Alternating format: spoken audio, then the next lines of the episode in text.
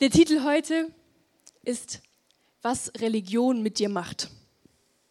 Was Religion mit dir macht. Der erste Punkt ist ständige Angst, etwas falsch zu machen. Ständige Angst, etwas falsch zu machen. ich gehe jetzt so ein paar Stellen vom 1. Samuel 16 durch. Und du musst wissen, im 1. Samuel 16, da war's, ist die Vorgeschichte so, dass Saul war ganz lange der König. Und Gott hat ihn abgesetzt, weil er gesagt hat, hey, also der Saul, der macht ziemlich krumme Dinge. Lass mal, ich tue es jetzt ganz kurz abkürzen. Ich setze den, setz den ab.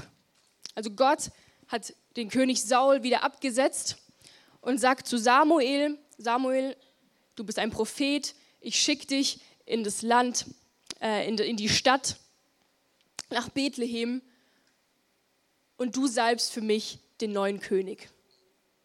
So die kurze Vorgeschichte. Dann 1 Samuel 16,4. Samuel tat, was der Herr ihm gesagt hatte. Als er in Bethlehem ankam, bekamen die Ältesten der Stadt Angst und fragten, kommst du in Frieden? Also musst dir vorstellen, ein Prophet kommt in die Stadt. Wahrscheinlich hat man sich damals so ziemlich, hat man sich sehr gut gekannt untereinander. Auf einmal siehst du, okay, da kommt ein, ein Prophet, ein Mann Gottes, kommt in die Stadt. Und die Ältesten, was sind die Ältesten? Das sind die, die zur Kirche gehört haben, die dort Verantwortung getragen haben. Das Erste, was sie gesagt haben, Samuel, kommst du in Frieden.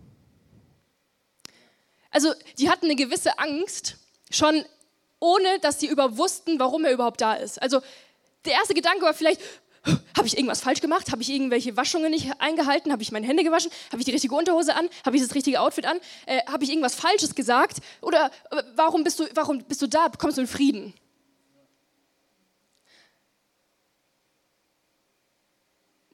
Meine erste Frage ist, warum macht er sich sofort Sorgen?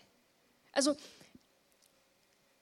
was für ein Gottesbild muss das sein, wenn du denkst, dass ein Prophet auf dich zukommt und die erste Frage ist, kommst du überhaupt in Frieden oder habe ich, hab ich vielleicht irgendwas falsch gemacht?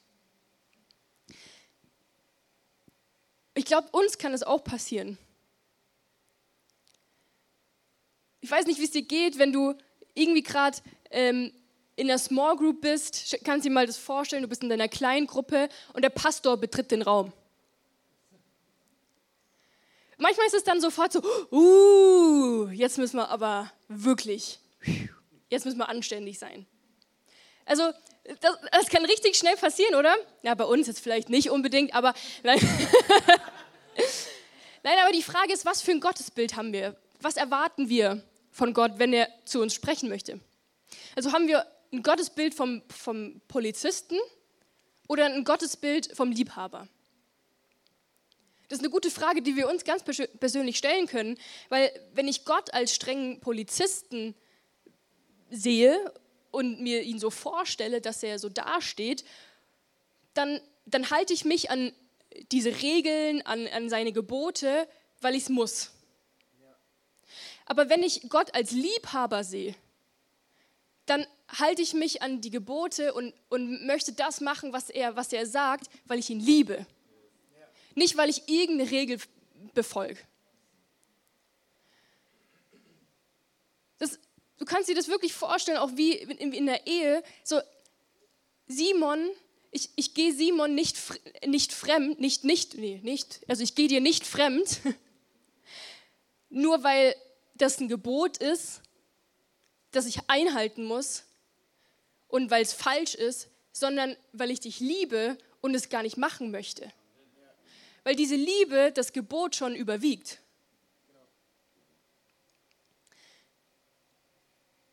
Ich glaube, die Religion stellt das Herz Gottes falsch dar. Religion stellt das Herz Gottes falsch dar und wir sehen, es bringt dich dazu, Gott als einen grantigen alten Mann zu sehen, der einfach nur darauf wartet, dass du was falsch machst. So ein bisschen wie die Polizei. Ich erzähle dir mal äh, eine kleine Geschichte aus meinem Leben. das ist ein kleines Geheimnis und jetzt ist, es, jetzt ist es gleich komplett raus. Das ist auch völlig in Ordnung, aber es ist ein kleines Geheimnis. Erzähle ich nicht unbedingt jedem, aber mit 18 macht man ja wie gewöhnlich seinen Führerschein, manche früher, manche später. Ich habe das genau mit 18 gemacht. Einen Monat nach meinem Geburtstag war ich fertig und durfte dann fröhlich in meinem türkisen Opel Corsa fahren, ohne Servolenkung, in Mannheim. Große Stadt. Ja, ich bin da gefahren und dann habe ich die Ampel übersehen. Drüber. Mein erster Gedanke war, oh, ups, ich habe gerade eine Straftat begangen, äh, äh, äh, Straßenverkehrsordnung gebrochen. Hoffentlich hat es niemand gesehen. Wisst ihr, was passiert ist? Ich habe das gerade zu Ende gedacht, sehe ich, wie hinten das Fenster runtergeht, das Auto, das hinter mir fährt, Hand raus, Blaulicht, Zivilpolizei. Manchmal haben wir genau so ein Bild von Gott, der wie ein Zivilpolizist umherfährt und eigentlich nur darauf wartet, dass er dich, Annette, dich, Börries, erwischt. Und du denkst, oh, ja, ich habe es falsch gemacht. Stimmt. Ganz ehrlich, ja. Aber was ist das für ein Gottesbild? Ich glaube nicht, dass Jesus dasteht und mit dem Zeiger wartet und, und einfach nur auf die Zeit schaut und die Zeit abwartet und sagt, okay, jetzt, jetzt, jetzt bin ich nicht mehr dein Freund. Römer 8 heißt es also, es gibt jetzt für die, die zu Christus Jesus gehören, keine Verurteilung mehr. Keine Verurteilung mehr. Als Jesus kam, hat er unsere Sünden bezahlt. Alle, die wir bis dahin gemacht haben, die wir schon kannten, als wir ihn kennengelernt haben und alle die, die wir vielleicht noch gar nicht wissen. Jesus wusste alles von dir. Er weiß es schon. Der wusste, dass ich über Rot fahre. Der wusste, dass du da vielleicht im Ton daneben greifst. Er wusste, dass du das und das vielleicht noch tun wirst. Und trotzdem ging er ans Kreuz und hat gesagt, du bist mir so wichtig. Die Beziehung ist mir so wichtiger. Ich sterbe dafür damit wir eine Beziehung haben können. Und das Beste ist, er weiß es doch schon. Er weiß doch schon lange, was passieren wird. Er, weiß, er, kennt doch dein Leben. Er hat dich doch geformt im Mutterleib. Er hat deine Haare gezählt. Er weiß, wie du heißt. Er kennt dein Leben. Und er wartet nicht darauf, dich zu erwischen, sondern er wartet darauf, dass du kommst. Weil er weiß es schon und er liebt dich trotzdem. Der zweite Punkt ist, Dinge nur machen, damit sie gemacht sind. Religion bringt dich dazu, dass du Dinge tust, damit sie einfach nur gemacht sind, ohne jegliche Bedeutung. Wir lesen weiter im 1. Samuel 16, weiter im Vers 5, da heißt es, Ja, in Frieden, antwortete Samuel. Ich bin gekommen, um dem Herrn ein Opfer zu bringen. Reinigt euch und kommt mit mir zum Schlachtopfer. Dann vollzog Samuel den Reinigungsritus für Isai und seine Söhne und lud auch sie zum Schlachtopfer ein. Reinigung, Traditionen, Rituale sind erstmal nicht schlecht. Rituale diese Waschungen, die waren damals nötig. Die Leute damals kannten Jesus noch nicht. Jesus war noch nicht auf der Welt und er hat auch noch nicht für ihre Sünden bezahlt. Also mussten sie einen Weg finden, rein zu sein, um vor Gott zu kommen. Also diese Traditionen, die Waschungen, die waren enorm wichtig, damit sie nicht tot umgefallen sind, weil Gott heilig ist und sie nicht. Und lass mir dir sagen, diese Traditionen, generell Traditionen, sind nicht schlecht. Rituale sind nicht schlecht. Ich habe ich hab selbst Rituale.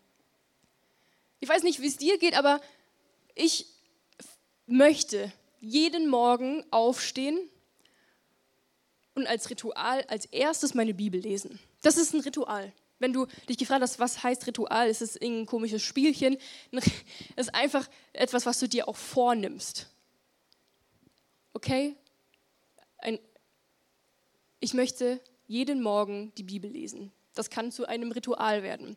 Eine Zeit lang habe ich ähm, eine besondere Kerze gehabt die, äh, die, war so aus Israel und hatte so, so, ein richtig, so ein richtig gutes Öl drin und die hat einfach, die war so, also ich wirklich habe die angemacht am Morgen, das war mein, das, das erste, was ich gemacht habe, diese Kerze an und ich hatte das Gefühl, ich bin in Gottes Gegenwart. Also irgendwie hat dieser Duft, das war auch so, ein, das war auch so eine prophetische Kerze, gell? Also, also dieser Duft hat irgendwie was mit mir gemacht, dass ich das Gefühl hatte, ich, sofort bin ich in Gottes Gegenwart. Ist es schlimm? Nee, auf gar keinen Fall. Warum, die Frage ist aber, warum möchte ich die Bibel lesen? Also warum möchte ich jeden Morgen die Bibel lesen? Ich persönlich möchte die Bibel jeden Morgen lesen, weil ich dann von Gott höre. Weil er zu mir spricht, weil es sein Wort ist. Weil er sagt, es ist gut, dass wenn wir uns damit füllen. Der Mensch lebt nicht von Brot allein, sagt er. Äh, doch, doch, von Brot allein, sondern vom, vom Wort. So es ist gut, wenn ich mich, wenn ich mich damit fülle.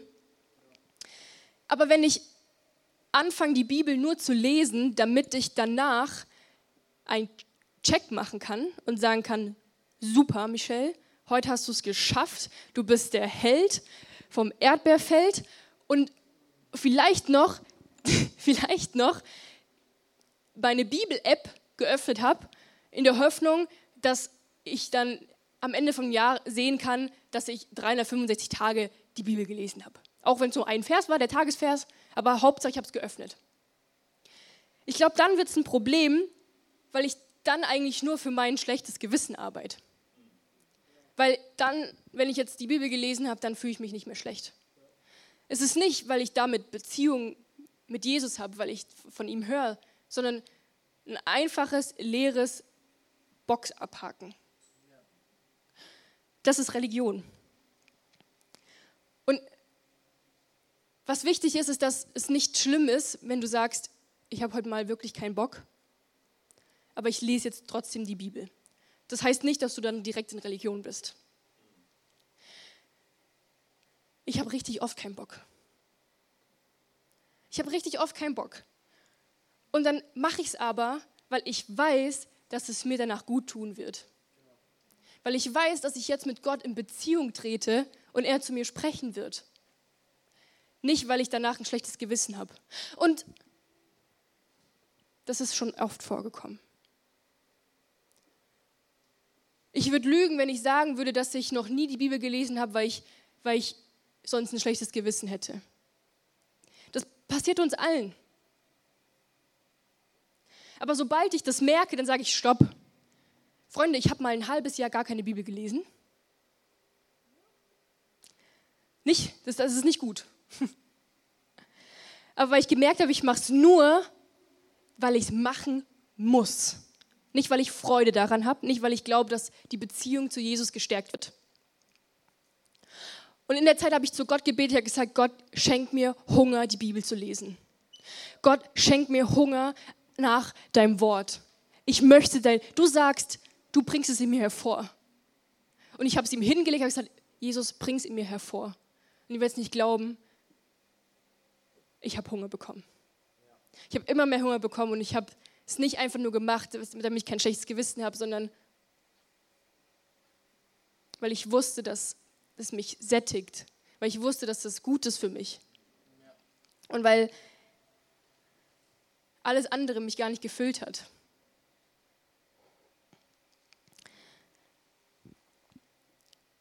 Ich will mal kurz vom Bibellesen wegkommen, weil das ist, so, ein Beispiel kann man halt einfach immer nehmen. Aber wir fallen nicht nur beim Bibellesen, können wir in Religion fallen, sondern auch am Sonntag. Ich gehe mit dem mal ganz kurz einen religiösen Sonntag durch, okay?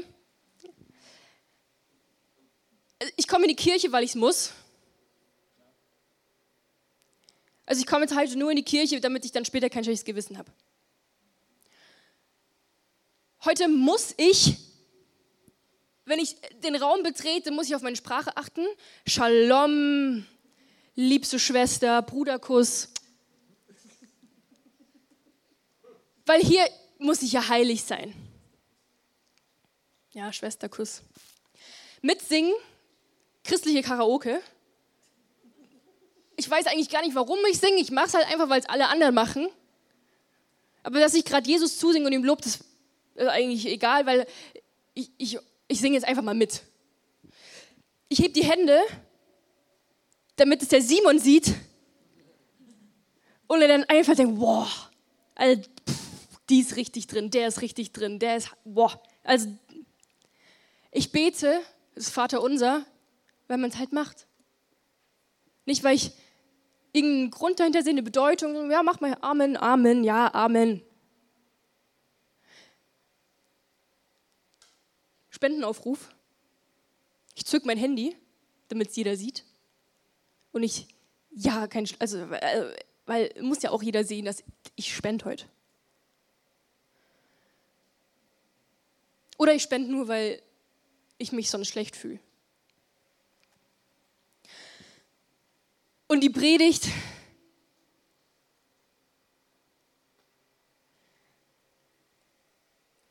bin schon ziemlich lang mit Jesus unterwegs. Ich weiß nicht, was die mir da vorne Neues erzählen wollen. Eigentlich habe ich gar keine Erwartung, dass Gott halt neu zu mir spricht. Ich kenne ja alles schon. Ich kenne ja schon alles. Ich bin ja, ich bin ja ein Überflieger. Ihr lacht, aber das passiert. Ihr lacht, aber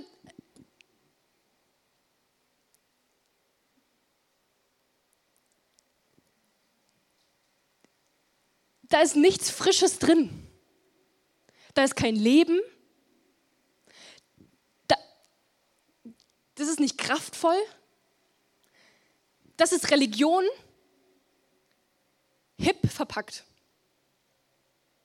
Schön verpackt mit schon ein paar Lichtern hier. Aber pure Religion. Und wir kommen so schnell da rein und denken, ja, wir, wir sind nicht religiös, weil guck uns doch mal an, wie wir rumhüpfen. Ich kann auch rumhüpfen. Ich glaube, dass Rumhüpfen Religion bricht, weil Religion möchte nicht, dass du Freude hast. Deswegen mag ich es auch manchmal einfach, auch wenn ich es vielleicht nicht fühle, aber ich weiß genau, dass ich mich danach besser fühlen werde. Aber Religion ist nicht nur alt oder eingeschlafen. Religion kann ganz schön hip aussehen.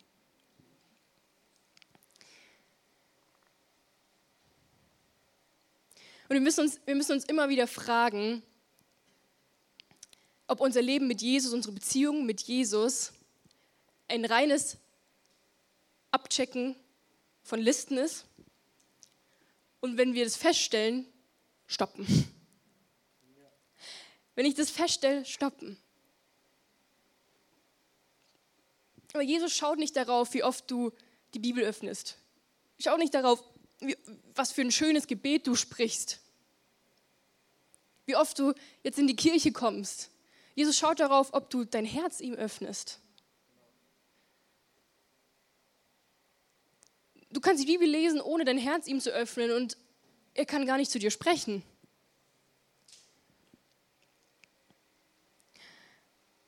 Es geht ihm darum, dass du offen bist, dass er dich verändern kann. Es geht ihm darum, dass du sagst, Jesus, hier bin ich, veränder mich, mach mich neu, jeden Tag aufs Neue. Der dritte Punkt ist perfekt sein. Wir lesen weiter im 1. Samuel 16, 6 bis 7. Da heißt es, als sie kamen, sah Samuel Eliab an und dachte, sicher ist das der Gesalbte des Herrn. Doch der Herr sprach zu Samuel, lass dich nicht von seinem Äußeren oder seiner Größe blenden. Ich habe ihn nicht erwählt. Der Herr entscheidet nicht nach den Maßstäben der Menschen. Der Mensch urteilt nach dem, was er sieht, doch der Herr sieht das Herz. Das Erste, was gemacht wurde, als klar war, okay, wir müssen jetzt einen König suchen, war, wir auf, die haben aufs Äußere geschaut.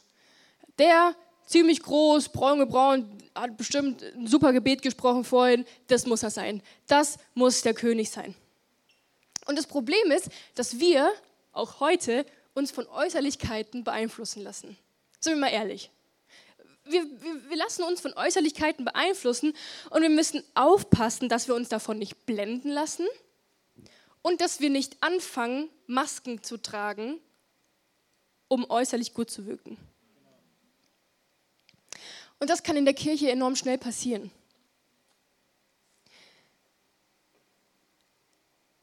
Wenn jemand, vielleicht nochmal, um darauf nochmal einzugehen, wenn jemand super betet, wenn jemand so ein richtig schön formuliertes Gebet spricht.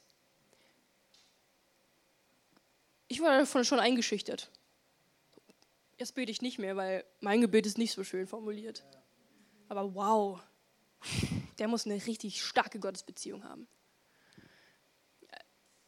Das sind so Indizien,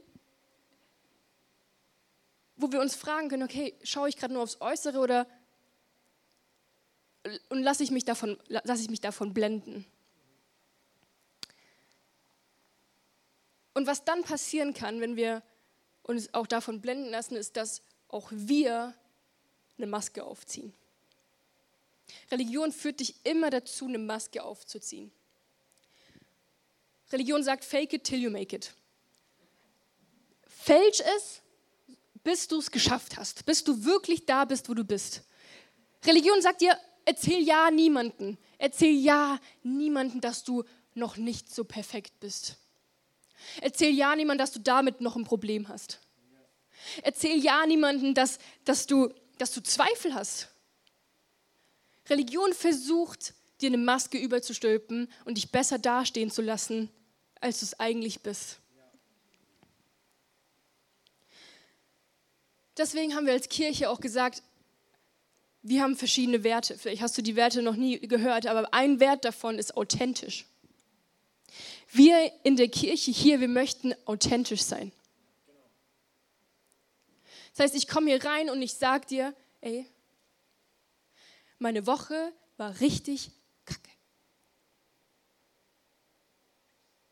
Ich muss nicht irgendwas überspielen, sondern ich darf einfach ehrlich werden und darf sagen, hey nein, ich, mir geht es gerade wirklich eigentlich nicht so gut. Ja, ich habe da noch ein Problem. Das heißt nicht, dass du hier vor musst, ins Mikrofon sprechen musst und sagen musst, ich habe damit, damit, damit, damit zu kämpfen, sondern dafür sind die Small Groups da, dass du in deiner Small Group auch authentisch lebst, dass du da die Hosen runterlässt und sagst, hey, ich habe damit zu kämpfen. Ich bin nicht der, der, der Hecht. Ich bin nicht der, der alles weiß. Ich habe noch Probleme, ich habe noch Herausforderungen.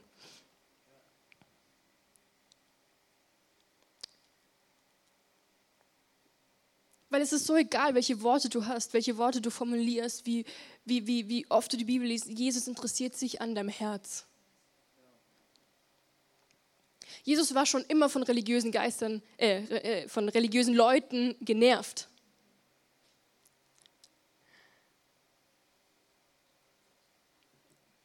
Die Waschungen, die ganzen Regeln, das hat ihn nicht beeindruckt.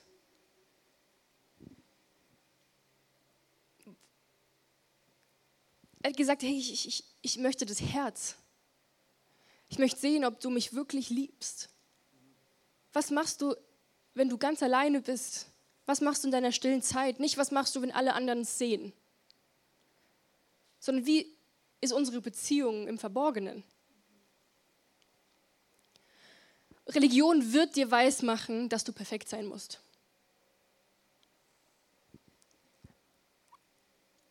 Aber keiner von uns ist perfekt. Keiner von uns ist perfekt.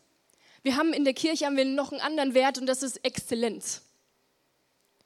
Manche verwechseln Exzellenz mit Perfektionismus. Nein, wir wollen das Beste geben für Gott. Deswegen stehen wir hier früh morgens auf und machen alles ready, weil wir das Beste geben wollen für ihn, für seine Menschen. Aber es ist nicht perfektionistisch. Wir, müssen, wir dürfen es nicht verwechseln, weil Religion will, dass du denkst, dass du perfekt sein musst. Wir alle, wir alle haben Kämpfe, wir alle haben Herausforderungen. Wir alle haben Dinge, wo wir noch nicht da sind, wo wir sein möchten. Keiner von uns ist der heilige St. Felix. Keiner. Keiner von uns hat einen heiligen Schein. Aber Religion versucht es dir reinzudrängen und einzuschleichen und zu sagen, hey, du musst perfekt sein. Ganz persönliches Beispiel, wie das bei mir aussieht. Simon und ich. Ja? Wir streiten. Christoph, ich sag's dir, wir streiten. Und es wird auch mal laut. Weil entweder er mich provoziert oder ich ihn.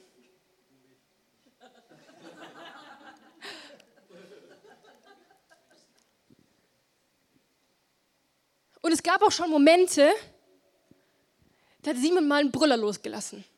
Und wenn Simon mal einen Brüller loslässt, dann hört sich das anders an, als wenn ich einen Brüller loslasse. Aber das ist passiert. Und mein erster Gedanke war nicht, warum schreist du mich an? Sondern mein erster Gedanke war, sind die Fenster zu? Könnten das meine Nachbarn gehört haben? Die wissen doch, dass wir Pastoren sind. Was ist denn das für ein Bild, wenn sich Pastoren anschreien? Das sind Anzeichen von Religiosität.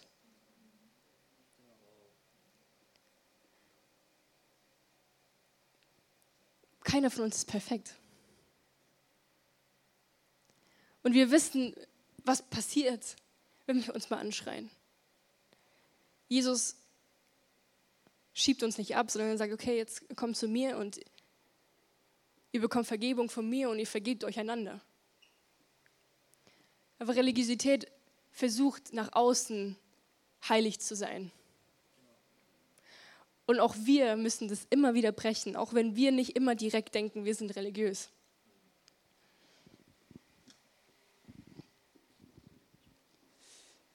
Der vierte Punkt, was Religion mit uns macht, ist auf andere herabschauen. Hey, wir lesen in Lukas 18, Verse 10 bis 12, zwei Männer gingen in den Tempel, um zu beten. Der eine war ein Pharisäer, der andere ein Steuereintreiber. Der stolze Pharisäer stand da und betete, ich danke dir Gott, dass ich kein Sünder bin wie die anderen Menschen, wie die Räuber und die Ungerechten, die Ehebrecher oder besonders wie dieser Steuereintreiber da. Denn ich betrüge niemanden ich begehe keinen Ehebruch. Ich faste zweimal in der Woche und gebe dir regelmäßig den zehnten Teil von meinem Einkommen. Hey, ein Indiz dafür, dass Religiosität sich in unser Leben einschleicht, ist, wenn du denkst, dass du irgendwie besser bist als der andere. Wenn du denkst, dass du schon viel weiter bist als der andere. So wie dieser Pharisäer hier, der gedacht hat, so, boah, hey, danke, dass ich nicht so sündige. Danke, dass ich schon viel weiter bin als dieser Steuereintreiber hier. Und er hat angefangen, auf diesen Steuereintreiber herabzuschauen. Und das kann richtig schnell passieren, dass wir denken, boah, hey, wir sind diejenigen, die alles wissen. Gell? Hey, wir sind diejenigen, die perfekt irgendwie da noch sind, die nie irgendeinen Fehler machen. Und dann passiert es, dass wir auf andere herabschauen. Und wir haben oftmals ein ziemlich starres Bild von Religion, was ich jetzt echt auch noch mal ein bisschen lüften will, weil genau so sehen religiöse Menschen aus. Und wir wollen uns diese Pharisäer mal noch ein bisschen näher anschauen. Hey, ihr kennt vielleicht so, wie, für was die Pharisäer bekannt sind. Die waren dafür bekannt, dass sie ganz streng die Gebote einhalten, ganz streng nach allen Regeln leben, nach allen Gesetzen, Regeln und die eben auch einhalten und dass sie auch darauf achten, dass alle anderen die einhalten. Und dass sie dann auch ganz kurz mal sagen können, so, oh ja, hey, aber wir Pharisäer, wir stehen schon ein bisschen besser da als die anderen, weil wir halten die Gesetze ja strikt ein. Und die Pharisäer waren so überzeugt davon, dass sie sich irgendwie auch voll abgegrenzt haben von den anderen Leuten. Wenn, also das Wort Pharisäer heißt auch übersetzt abgesondert. Sie haben sich wirklich so abgesondert von den anderen Leuten. Sie haben auf die anderen Leute herabgeschaut und wollten eigentlich so gar nicht mehr unbedingt was mit ihnen zu tun haben wollen, weil sie sich wirklich als jemand Besseres gesehen haben. Und damit dann diese ganzen Gebote auch von der Tora nicht, ähm, nicht gebrochen werden, ne, haben sie eigentlich immer noch und noch und noch mehr Gesetze so drumherum aufgebaut, dass es wie so eine hohe Mauer wurde, ähm, dass man gar nicht mehr da, also dass man gar nicht an das Gesetz eigentlich rankommt, dass es ja nicht gebrochen wird. Und das ist eigentlich so passiert, also das hat sich so ein bisschen daraus, also daraufhin hat sich eigentlich so ein Gottesbild entwickelt, dass man zu diesem Gott nur kommen kann, wenn ich auch alle Gesetze und alle Gebote einhalte.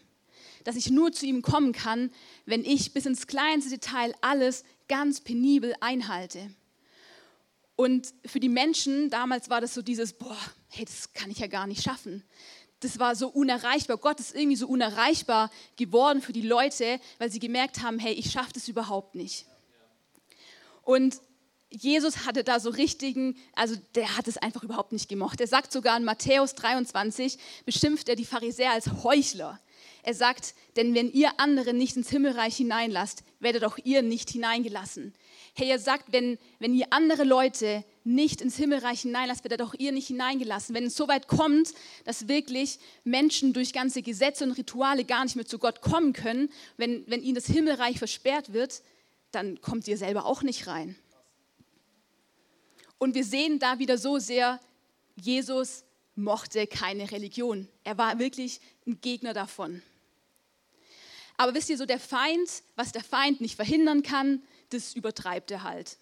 Der Feind, der konnte nicht verhindern, dass die Pharisäer mit einer richtigen Leidenschaft die Gebote auch befolgen wollten. Der konnte nicht verhindern, dass vielleicht Menschen zu Jesus finden, dass sie zu Jünger gemacht werden. Und weil er das nicht verhindern konnte, hat er halt dazu geführt, dass die Pharisäer völlig übertrieben haben. Dass eben immer noch und noch und noch mehr entstanden ist und dass eigentlich die Pharisäer immer noch mehr von den Menschen weggekommen sind und sie gar nicht mehr bei den Menschen waren, sie gar nicht mehr erreicht haben und dadurch auch Gott die Menschen gar nicht mehr erreicht hatte, was aber eigentlich der Plan war, was Gott eigentlich genau tun wollte, weil er in Beziehung drehen wollte. Und ich glaube auch voll oft passiert es in der Kirche, dass wir so ein bisschen wie so ein Pharisäer werden, dass wir uns so ein bisschen wie so ein Pharisäer verhalten, wenn wir plötzlich ganz genau wissen, so, oh, ich weiß jetzt aber, was, was richtig ist und ich weiß jetzt auch, was falsch ist und du machst es gerade nicht so gut, aber der andere, der hat es jetzt schon viel besser gemacht. Und vielleicht sehe ich mich dann auch ein bisschen besser an und denke mir so, boah, was der für einen Kampf hat, da bin ich schon längst durch. Die Kämpfe, die habe ich gar nicht mehr. Und ich glaube, Religion, also die Gefahr, dass wir in Religion fallen, die ist immer dann da, oder dass wir auch uns wie so ein Pharisäer verhalten, die ist immer dann da, wenn Religion anstelle von dem tritt, um was es eigentlich geht. Wenn Religion anstelle von dem geht, um was es eigentlich geht, und das ist Beziehung zu Jesus zu haben. Hey, genau darum geht's. Und deshalb komme ich jetzt auch zu meinem fünften Punkt. Religion hält dich von Beziehung ab. Wir haben in Kirchen ziemlich oft so einen, so einen, großen Zaun um das gebaut, um was es eigentlich geht. Wir haben so einen Rahmen, wir haben auch hier unseren Rahmen, wie wir Celebration feiern. Den wollen wir dann vielleicht ganz strikt einhalten und dann muss äh, der Gottesdienst darf maximal eineinhalb Stunden gehen. Wir müssen das Abendmahl auf bestimmte Art und Weise einnehmen. Und was, wenn wir es mal nicht so tun? Was, wenn wir vielleicht mal aus diesen starren Regeln irgendwie ausbrechen? Oder es heißt dann so ein bisschen, hey, Jesus ist gut und du brauchst ihn unbedingt, muss dich noch ein bisschen verändern und dann kannst du zu ihm kommen. Nein, es ist genau andersrum. Du brauchst zuerst Jesus vor allem anderen. Du brauchst zuerst ihn vor allem anderen. Und versteht mich auch nicht falsch, ich meine, so, einen, so einen Rahmen zu haben, auch wie wir hier Celebration feiern, ist super wichtig, super wertvoll, weil genau dieser Rahmen ermöglicht es auch uns, dass wir uns heute hier treffen können, dass wir hier heute als Einheit auch vor Jesus kommen können und ihn gemeinsam anbeten können und in dieser Gemeinschaft auch treten können. Das ist super wichtig. Aber es ist dann eine Gefahr, wenn uns dieser Rahmen abhält, wirklich in diese Beziehung einzutreten mit Jesus. Und wir müssen wirklich echt immer mehr auch in unseren Kirchen einfach da vorantreten und diesen Zaun mal durchbrechen. Da mal so wirklich durchbrechen und zeigen, um was es eigentlich geht, dass Jesus noch so viel mehr mit uns vorhat, ähm, dass wir wirklich in Beziehung zu ihm treten dürfen. Und wir müssen das killen, dass Rituale die Menschen davon abhält, in diese Begegnung mit Jesus zu kommen. Das geht gegen all das, was Jesus auch gesagt hat. Herr Jesus will nicht, dass ein Gesetz wichtiger ist als Liebe. Er will nicht, dass irgendwelche Regeln über einer Beziehung oder so stehen, sondern Jesus will immer dein Herz. Und wir können uns da auch mal noch Nikodemus anschauen. Nikodemus, das war ein wichtiger Lehrer, der hat zu den hohen jüdischen Männern gehört, der war Mitglied des Hohen Rates und er war so jemand, der wusste, glaube ich, alles. Wenn man den irgendwas gefragt hat, dann hatte der wahrscheinlich immer die Antwort und ähm, der war einfach hoch angesehen. Und dieser Nikodemus, der wollte mal ein Gespräch mit Jesus. Und das lesen wir in Johannes 3, 1 bis 6. Da steht, eines Nachts kam ein Pharisäer mit Namen Nikodemus zu Jesus, der zu den führenden Juden zählte. Meister, sagte er, wir alle wissen, dass Gott dich gesandt hat, um uns zu lehren. Die Wunder, die du tust, beweisen, dass Gott mit dir ist. Jesus erwiderte, ich versichere dir, wenn jemand nicht von neuem geboren wird, kann er das Reich Gottes nicht sehen. Was meinst du damit? rief Nikodemus aus. Wie kann denn ein alter Mensch wieder in den Leib seiner Mutter zurückkehren und zum zweiten Mal geboren werden? Jesus erwiderte, ich sage dir, niemand kommt in das Reich Gottes, der nicht aus Wasser und Geist geboren wird. Menschen können nur menschliches Leben hervorbringen, der Heilige Geist jedoch schenkt neues Leben von Gott her. Und ich stelle mir das so ein bisschen vor, so Nikodemus, der hoch angesehen war, der wahrscheinlich ziemlich davon überzeugt war, dass er auf dem richtigen Weg ist. Der geht zu Jesus hin, der sagt so, hey Jesus, es ist so gut, was du sagst. Wir wissen, du bist vom Herrn gesandt. Und, und, Nicodemus, äh, und Jesus antwortet ihm nicht mit, oh hey Nikodemus, so gut, wie du alle Gesetze einhältst, so gut, wie du da echt vorangehst und die Gebote so strikt befolgst. So, nee, das sagt er überhaupt nicht. Jesus sagt zu ihm, hey, du kannst nur ins Reich Gottes kommen, wenn du von neuem geboren wirst. Das ist der einzige Weg. Und es war wahrscheinlich so völlig für Nikodemus so, pff, wie? Das ist der einzige Weg? Was, also, was heißt denn das jetzt? Und ich glaube, das hat sein Gottesbild ziemlich aufgerüttelt und er kam wahrscheinlich ziemlich so zum Nachdenken. Und vielleicht, ja, hat er sich so überlegt, boah, okay, ist dieser Weg, den ich da gerade gehe, so wie ich mein Leben vielleicht lebe, gar nicht der richtige Weg? So diese Religiosität, die ich da so eingehe, ist es vielleicht eher so, was, was mich immer mehr und mehr Abstand von Gott gewinnen lässt dass ich ihn immer mehr und mehr eigentlich gar nicht mehr sehe, weil ich nur noch mehr drumherum, um, also um ihn herum baue, dass ich gar nicht mehr sehe, was eigentlich mittendrin ist. Dass ich ihn gar nicht mehr sehe, weil ich ihn gar nicht kenne ähm, und weil ich ihm dann auch gar nicht nachfolgen kann, weil ich keine Beziehung zu ihm habe. Herr, und ich glaube, wir können wirklich Jesus nicht nachfolgen, wenn wir keine Beziehung zu ihm haben. Wir können vielleicht ein Fan von Jesus sein. Wir können ihn vielleicht irgendwie zujubeln, ihn irgendwie toll finden ne? und wir kennen halt seinen Namen, dann sind wir ein Fan von ihm, aber wir sind kein Nachfolger von ihm, wenn wir diese Beziehung nicht zu ihm haben. Und da merken wir, hey, es ist eine Entscheidung zwischen Religion und einer Beziehung zu Jesus. Jesus sagt in Matthäus 15,8, diese Menschen ehren mich mit ihren Worten, aber nicht mit ihrem Herzen. Sie ehren mich mit ihren Worten, aber nicht mit ihren Herzen. Herr Jesus will nicht deine religiösen Rituale, nur weil du sie irgendwie tust, dass du sie tust. Jesus will dein Herz. Er will nicht, dass du nur das Richtige sagst und das Richtige tust, sondern er will dich komplett. Er will sich in dein Leben aktiv einmischen dürfen. Er will, dass du Ja zu ihm sagst, weil er hat schon Ja zu dir gesagt. Er will, dass dass, dass er dein Ratgeber sein darf, dass er dein Freund ist, dass er dein Wegbegleiter ist. Und er will diese Beziehung wirklich zu dir haben. Wusstest du, du bist einfach, deine Berufung hier auf der Erde ist, dass du in Beziehung zu Jesus bist. Da darfst du einfach sein. Das wünscht er sich, danach sehnt er sich. Und ich glaube, wir haben eigentlich, also wir haben auch diese Sehnsucht danach, einfach nur in Beziehung zu ihm zu sein. Und ihr kennt vielleicht die Stelle in, in Lukas 9, 23. Da ähm, geht es darum, was es bedeutet, eigentlich Jesus nachzufolgen. Und Jesus sagt da, so wer mir folgen will, der verleugnet sich selbst und nehme sein Kreuz auf sich täglich und folge mir nach. Er sagt, er verleugne sich selbst, nehme sein Kreuz täglich auf sich und folge mir nach. Hey, das bedeutet, ich lasse mein altes Leben hinter mir. Das bedeutet, ich nehme mein Kreuz auf mich und ich sterbe jeden Tag und ich verliere mich in allem, was ich vielleicht gedacht habe, das Richtige zu tun.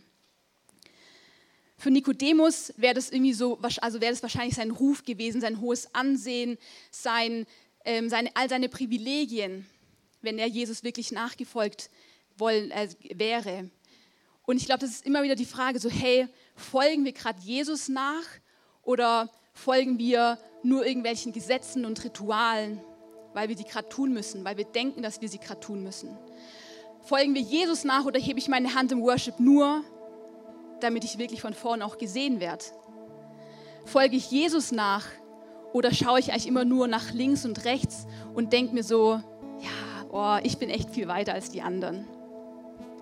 Also folge ich Jesus nach oder, und, oder bin ich einfach nur in meiner Religion drin? Herr, und wir können Jesus nicht nachfolgen, wenn wir nicht unsere Religion verlieren. Wir müssen unsere Religion loslassen, um ihm wirklich nachzufolgen.